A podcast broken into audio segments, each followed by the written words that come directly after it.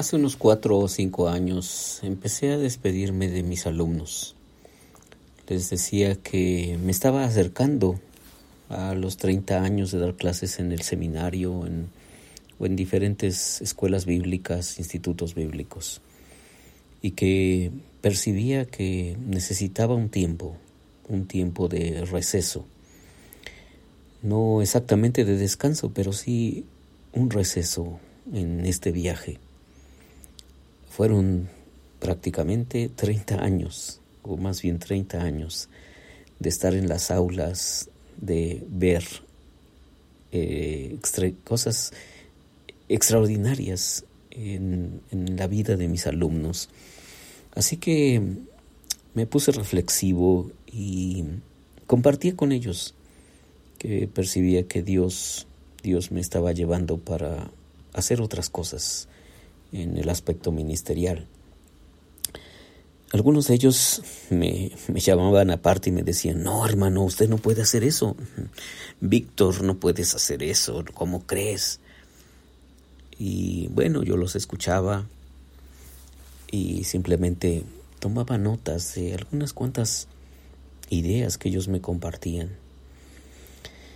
Pero la verdad es que sí, estaba un poco cansado ya de estar en las aulas, de las responsabilidades eh, ministeriales del seminario, de las escuelas bíblicas. Y además que en alguna manera ya a estas alturas del partido, pues en una forma, eh, los cursos empezaban a ser de alguna forma un tanto repetitivos y monótonos. Claro, siempre hay cosas, cosas nuevas. Y pues los que me conocen saben que me apasionó, me ha apasionado mucho el aspecto de la formación y de, la enseñanza. Después, cuando pude hacer la especialidad en, en, educación teológica, eso fue extraordinario porque, porque pude ensayar y practicar prácticamente todo lo que había eh, aprendido en la especialidad. Así que mm, sentía que era tiempo. Pero, pero tuve que hacer un recuento, un recuento importante de lo que había hecho a lo largo de 30 años. Y un día, un día, mientras platicaba con uno de mis grandes maestros, me dijo, oye Víctor, si en este momento Dios te llamara a cuentas, ¿tú cómo te irías? ¿Satisfecho o insatisfecho? Y después de pensar un poquito en la respuesta, me di cuenta que había un profundo, profundo, profundo sentido de satisfacción. Me acordé de ese versículo, la tercera carta de Juan, el versículo 4, que dice aquí Juan, Nada me produce más alegría que oír que mis hijos practican la verdad. Nada me produce más alegría que oír que mis hijos practican la verdad.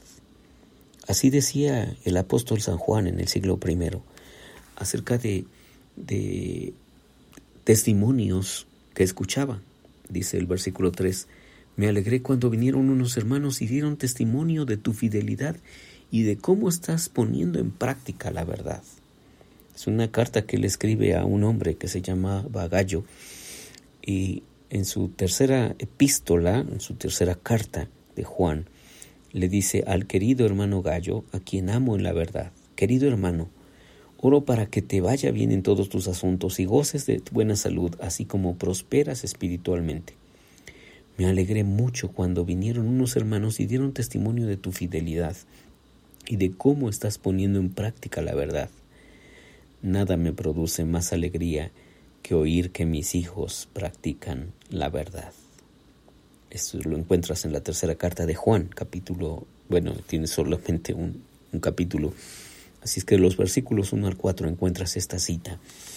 Y, y yo me robé los pensamientos del apóstol y dije, yo también estoy muy contento al oír que varios, varios de mis alumnos practican la verdad, enseñan la verdad y tienen unos ministerios, varios de ellos, ministerios impresionantes. Y podría relatarte varias historias de exalumnos que están sirviendo a Dios de una forma bien linda, apasionados, eh, entregados, íntegros, en fin, tanto, tanto, tanto, que ha sido tan satisfactorio. ¿Y por qué te estoy platicando todo esto? Porque esta es la tercera parte, el último devocional que tenemos sobre el éxito según Dios. Y el punto es que eh, el éxito en la vida nada tiene que ver con lo que ganas en ella o logras para ti. Es lo que haces por los demás. El viaje del éxito no se verá igual, dice John Maxwell, para todos, pues el cuadro del éxito es diferente para cada persona, pero los principios usados para emprender el viaje no cambian. Se pueden aplicar en el hogar, en la escuela, en la oficina, en el campo de juego y en la iglesia. De eso, de eso es de lo que estamos hablando, de que se trata de sembrar semillas que beneficien a otros. Y Dios me permitió, te digo, a lo largo de 30 años, sembrar unas cuantas semillas. Algunos de ellos que me de repente me han invitado a sus iglesias a predicar o a dar una enseñanza, a dar un curso, me ha sido bien lindo, bien impresionante. Recuerdo una pastora que me invitó y me dijo, oye, Víctor, va a ser el aniversario de mi iglesia, ¿podrías venir y darnos una predicación? Y cuando yo vi a ella el día que fue la celebración y vi el respeto y la admiración y el cariño de la congregación, de las personas alrededor de ella y todo lo que ella está haciendo en, en el ministerio ha sido ha sido extraordinario. Y la conocí, pues, pues te digo, hace unos 30 años, fue una de mis primeras alumnas. Y hoy verla transformada en una sierva de Dios tan eficaz, tan apasionada, wow, es extraordinario. Así que cuando conoces el propósito de tu vida y estás creciendo para alcanzar tu máximo potencial, estás en el camino a ser exitoso. Y se trata de complementar esto, ayudando a otros, ayudando a otros, ayudando a otros para que también ellos alcancen su potencial. Porque sin este aspecto, el viaje puede ser una experiencia solitaria y superficial.